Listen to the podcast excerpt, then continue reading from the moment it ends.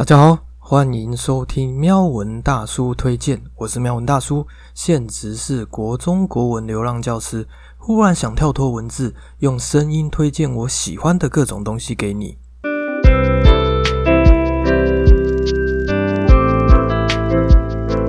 结果在做完第二集之后，对于电影无声的不开心感却一点都没有减少，所以决定还是照原本的规划做一集青春热血校园系列，看能不能因此转移一下注意力，让心情可以快快好起来。在第二集的听众回馈中有讲到关于内容长短的问题，只能说我也不是没想过一集讲一个作品，但实际制作时真的觉得不容易啊。理由有几个。第一点是之前有讲到的版权问题，我还是不知道使用多少作品的内容是合法的。第二点是前两集做下来，发现我想带给听众的，并不是那些网页上就可以找到的资料，或者是其他 YouTuber 已经评论过的。我只想告诉你，你从未听闻过的，只有我会这样告诉你的。这算是业余创作者的小小私心吧。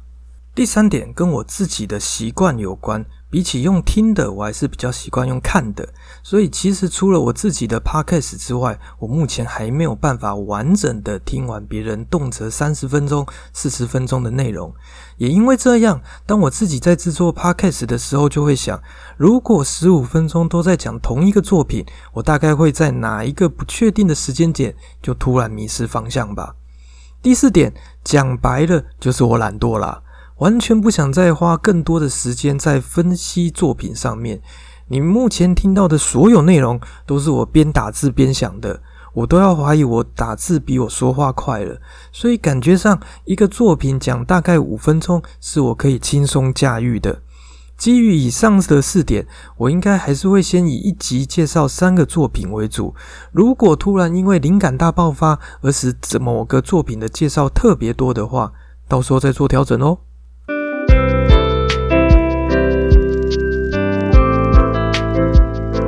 首先想介绍的是小说《五四到十六岁》，《五四到十七岁》，《五十到十八岁》。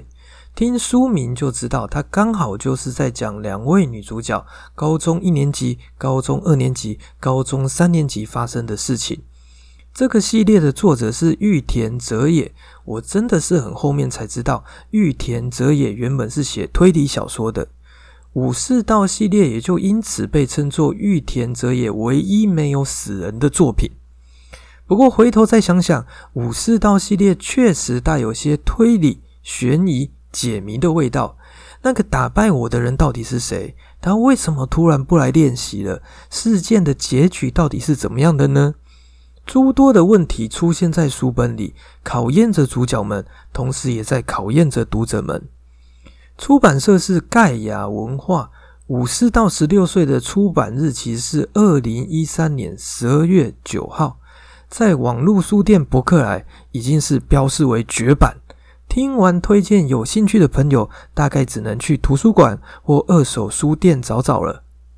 五四到十六岁是以吉山相知的视角开始，在参加剑道比赛时输给了一位动作看起来超外行的人，而这个人就是我们的另一位主角西迪早苗。叙述的方式是以第一人称我来进行，在转换章节时会切换主角，有时是相知的视角，有时是早苗的视角。刚开始不习惯的时候，还以为是人格分裂呢。会搞不清楚现在这个我是香知呢，还是早苗呢？不过好险，两个人的性格完全不一样。认真严肃、会开口骂人的是香知，随性可爱、说话客气的是早苗。这样的叙述方式有助于从不同角度去看事情的经过。我们会发现，对香知而言的小事，对早苗来说就有可能是大事。时常因为这样的认知落差，就会产生误会啊。你的青春是不是也经历过这样的情形呢？五四到十六岁的内容就是从相知早苗的比赛开始，讲到他们认识的过程，最后结束在早苗要转学了。这样听起来，你可能会先有一个疑问：我又不懂日本的剑道，能看得懂他们在做什么吗？答案是没问题，绝对看得懂的。因为我们可以很轻易的把那些比赛用语替换成我们习惯的句子，打到手了，打到头了，得分了，输掉了，就这么简单。而且我其实也很推作者在动作上的描述，我都可以想象那个画面了。如果我会画漫画的话，就可以画出来给大家看了。在这边附带一提，五四到十六岁有拍成电影过，但因为是十年前的影片了，我并没有很鼓励大家去 YouTube 上面看。一来是年代久远，画质真的不是很好；二来是电影的动作很快，可能还搞不清楚发生什么事，画面就已经不知道跳到哪了。我个人是觉得用漫画呈现会比较好，在分格定格的图案中，我们会比较看得出来重点在哪里。五四到十七岁，当然就是在讲早苗转学后两人各自的经历啦。不过，因为好像剑道这种运动在日本常有全国联赛、县市联赛之类的，所以两人还是都断断续续有交集，至少比赛时一定会见到面嘛。讲到这，就要说说我推荐这系列的原因之一啦。前面有稍微提到，香知和早苗的个性完全不一样，对剑道的要求和体悟也不一样，而我是比较偏向早苗派的。以我现在有从事的桌球运动来说，我一直都觉得这就只是运动啊！我有运动到，并且开心愉快，不就好了吗？为什么要比赛呢？为什么要分输赢呢？为什么要争得你死我活呢？这些问题在五四到十七岁中，早苗都有帮我问到呢。至于问题的答案，有时是早苗自己在比赛中、生活中想到的，有时则是被相知教训、打骂之后体会到的。所以我觉得这样的过程很有趣，有点像解答谜题，又像从另一个角度看一个跟我完全不一样的人在想什么。没错，我虽然是早苗派的，但我也觉得相知很有趣。这种感觉就像是看一个每次段考都考第一名的同学。某一天，突然因为我国文考得比他高分，他就死缠着问我我是怎么读国文的。可是当我回答他就是把课本当故事书在读啊，他还会回呛我说这样的想法太随便了，他怎么可能会输给这么随便的我？听到这样的质问，你是不是跟我一样无言呢？如果是的话，赶快去看五四到十七岁，看看这一类认真的人到底都是怎么想的吧。到了五四到十八岁，这时候的两个人已经是高中三年级了。面对升学的压力、对未来的彷徨以及人际关系的变化，是不是也让你想起高中时期的自己呢？这也就是我喜欢五四到系列的另一个理由。它不单单是讲剑道而已，而是你可以看到香知和早苗两个人的成长、改变、挣扎。以我现在的年纪来看，就像是看着自己的女儿在长大一样。你会在他们成功时跟着开心，也会在他们遇到挫折时感到不舍，又或者是当他们努力向前时，想好好鼓励他们。所以，不管是跟我年纪差不多的人，或是想重温高中生活的人，我都会想推荐五四到十六岁、五四到十七岁、五四到十八岁给你。哦，对了，附带一提。当初我在学校看其中某一集的时候，有一个一样是教国文的女老师从我旁边经过，她竟然特地转身回来跟我说：“这套书很好看耶，它有出十六、十七、十八岁哦。”所以啦，武士道系列有两个国文老师认证过呢，是不是非常有趣呢？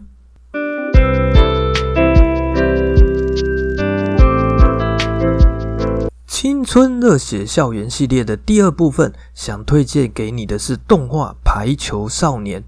目前已经播到第四季的第十七集了呢。就连实体漫画在台湾也已经出到第四十三集了。但我其实从来没有看过漫画，因为一开始就是被动画的动感所吸引嘛，所以后来也很理所当然的只追动画。而且，当我某天忽然想看漫画时，它已经出了四十集左右了。我其实有被极速吓到，当下果断放弃，乖乖看动画就好。我猜动画和漫画的内容应该差不了多少，有时可能在句子的翻译会有一点不一样而已。不过保险起见，如果听众有听到跟漫画里不一样的内容，请务必留言或寄信让我知道。接下来的推荐会是以动画为主哦。虽然前面有说《排球少年》动画已经出到第四季的第十七集，但当我在学校播给学生看时，仍旧都会从第一季的第一集开始。我不知道现在网络上还找不找得到了。不过如果可以的话，我还是会希望你从第一季的第一集开始看。为什么呢？因为这一集刚好是主角日向翔阳从国中要毕业到高中的时候。他终于参加了一次梦寐以求的排球大赛，同时遇到了命中注定的另一半啊，不对，是命中注定的伙伴隐山飞雄。这究竟是命运的安排，还是男男的恋情，亦或是排球大神的旨意？真相到底是什么？让我们继续看下去。你不觉得这样的起手式跟前面的五四到十六、十七、十八岁很像吗？也因为如此，我们又可以看到另一组年轻人在高中生活里的变化。而且，如果你是跟我差不多年纪的人，大概会对网球王子之类的超人运动漫画感到厌烦吧。所以，当我第一次看到《排球少年》动画时，真的觉得格外的清晰啊！它既有运动漫画该有的力度，也不会像网球王子那样夸张。什么？你说正常人才不会跳那么高嘞？现实世界也不会有人能打出那样漂亮的杀球战术。嗯，那你一定没有看过真正的排球比赛吧？我原本也是不相信的，不过因为有阵子忘记是什么，在台湾的大型排球比赛电视一直在转播，那时才发现现实比排球少年更夸张。它的影响有多大呢？如果说在我那年代。大家会因为看了《灌篮高手》去打篮球的话，我近几年教的这些学生，他们就真的会因为看了《排球少年》而去打排球，并且可以想见，这样的影响力会继续维持好一段时间。说到这边，你可能也会想问我，既然他已经那么有名了，我为什么还要再特地拿出来介绍推荐呢？其实就是为了第一季啊。刚才已经说了，第一季的第一集，除了遇到伙伴之外，你以为会王子公主从此以后过着幸福快乐的日子吗？哪有这么简单？考验才刚刚要开始呢。在之后的集数里，主角和他所属的队伍，也就是乌野高中排球队，会不断的遇到各种难题，甚至是到了非常后面的集数才开始赢得比赛啊。我觉得这就是这部动画《排球少年》可以那么长寿的原因。好像我们都可以在某几个角色身上看到自己的影子，好像他们遇到的难题，我们也都遇到过一样，会希望他们能够成功挺过去。如果失败了，输掉比赛了，怎么办？没关系，再努力，再挑战嘛，这就是青春啊！另外，身为国中国文教师的我，也从这部动画想到了另一个教育的面向。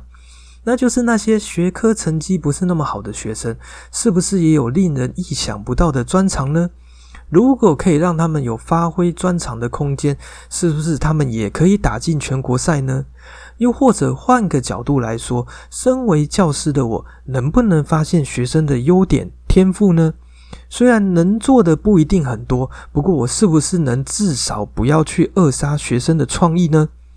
所以，不管你是之前完全不知道《排球少年》的人，或是从第一季一路追到现在的人，都去看看第一季吧，应该可以让你有不一样的收获。想起初衷也好，回头发现原点也好，直接砍掉重练也好。有人说，决定年纪的并不是身体的老化，而是你能不能保有一颗年轻的心。希望你也可以在《排球少年》第一季找到继续前进的力量，还有那个青春无所畏惧的自己。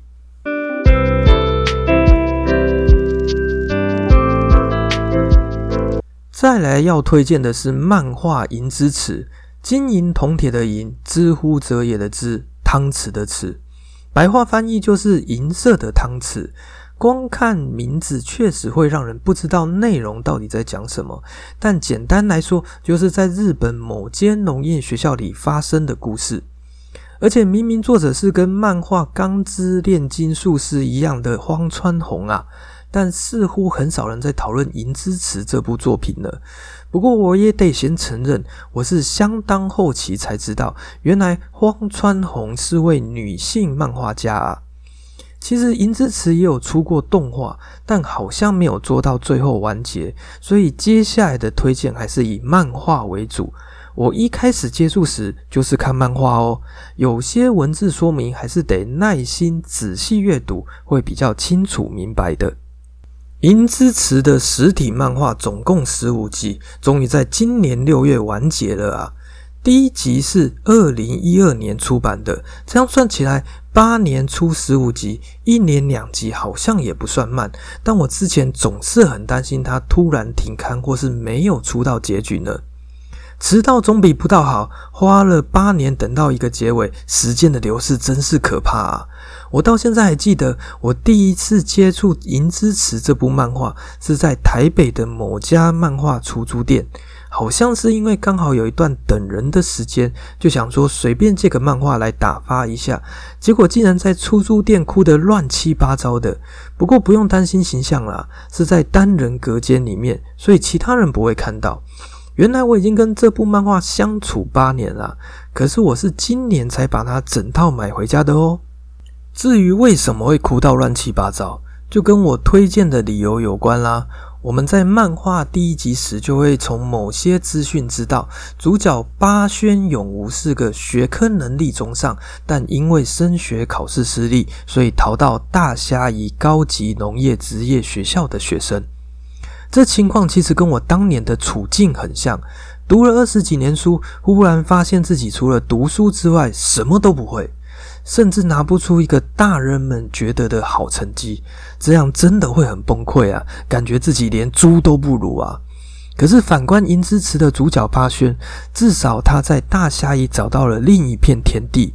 一个即使你不是那么会读书，但如果认真工作、付出劳力，也可以得到回报、得到尊敬的地方，是不是有想起那些去读职校的同学了呢？所以，当我当完兵开始教书之后，都会蛮在意学生的生涯规划的。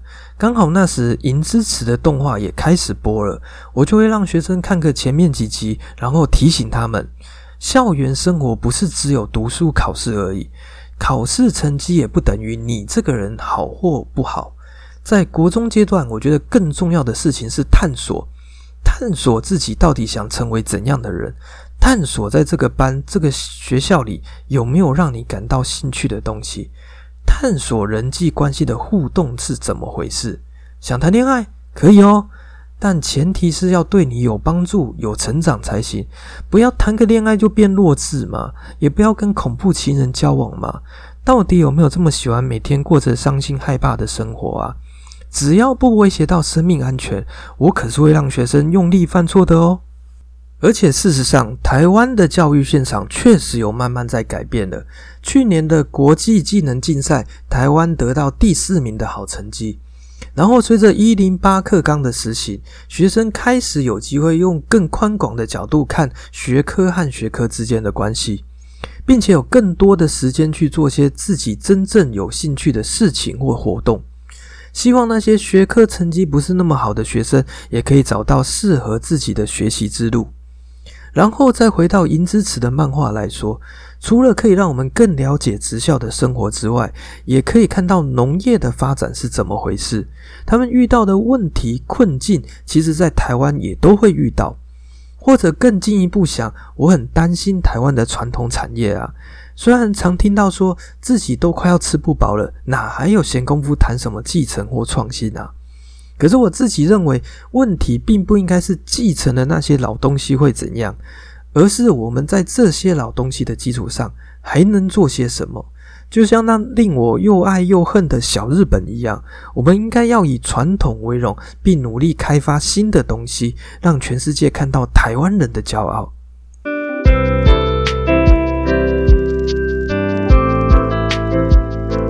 在做这集时，有发生了一个小插曲，那就是我忘记把在学校打的文稿存入随身碟了。这是星期五晚上发生的事。按照原计划的话，我星期六就要录音了啊！当我晚上回到家，发现这件事时，真的要吐血了。不过也再次证明了某作家说的话：要成为一个作家，其实不需要什么天赋，你只需一个交稿期限和一位会严格监督你交稿的编辑。虽然我没有那位编辑，但我有期限压力，所以我硬是重打了原本在学校打好的进度。也因为这样，让我深刻体会到要成为一位定期更新的创作者有多么不容易。然后话说，已经听到现在的你，有什么想听的主题吗？比如说运动、推理、心理学之类的。像我下礼拜想做理财，可恶！既然做了节目预告，那不就表示我会努力做第四集吗？到底有多想逼死自己啊？总之，如果你有想听的主题，请回馈给我吧。或许你已经有发现，如果听众有问我问题或给我意见，我就会在节目前后回复哦。这样也算是一种互动方式吧。感谢你的聆听，我是妙文大叔。忽然想跳脱文字，用声音推荐我喜欢的各种东西给你。既然都做节目预告了，我们下一集再见。